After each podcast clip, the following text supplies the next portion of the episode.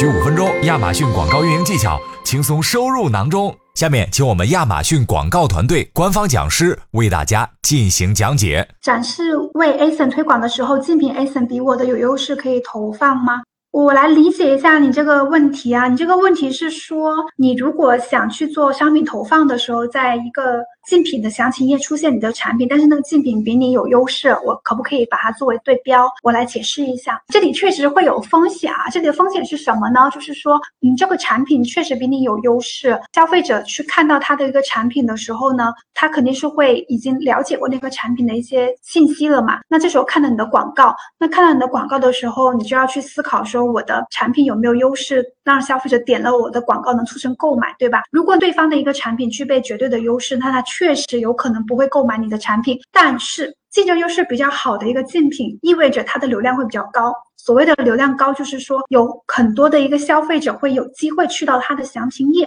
那也就是说，当你去面对流量高的这样的一个背景的时候，你如果要利用它的流量，让消费者有更多的机会看到你的广告，那我觉得是可以的。但是这时候你要兼具去考虑一下你的一个转换的效果。那我会建议你去这样思考啊。如果你的产品在比如说在价格上面有一定的优势，或者说你的产品在卖点上面有一定的优势，但可能在其他方面没有这个竞品强，那这个时候我会觉得你还是可以用这种方式去做的，因为消费者他进入到这个详情页之后，看到了这些所有竞品的一些信息之后，如果你的商品是价格明显低于那个竞品，那这时候其实他还是有机会去点击你的商品的，之后去看你的商品是不是符合他的预期的。所以我会觉得在合适的条件下面，你可以不妨一试。去获得对方竞品的一个流量。反过来说啊，如果你一直都只是把一些比你弱的产品设为对标的话，有一个前提就是比你弱的产品可能它的流量也低。也就是说，即使把你的广告打在比你弱的产品商品详情页上面，因为它的流量低，消费者少嘛。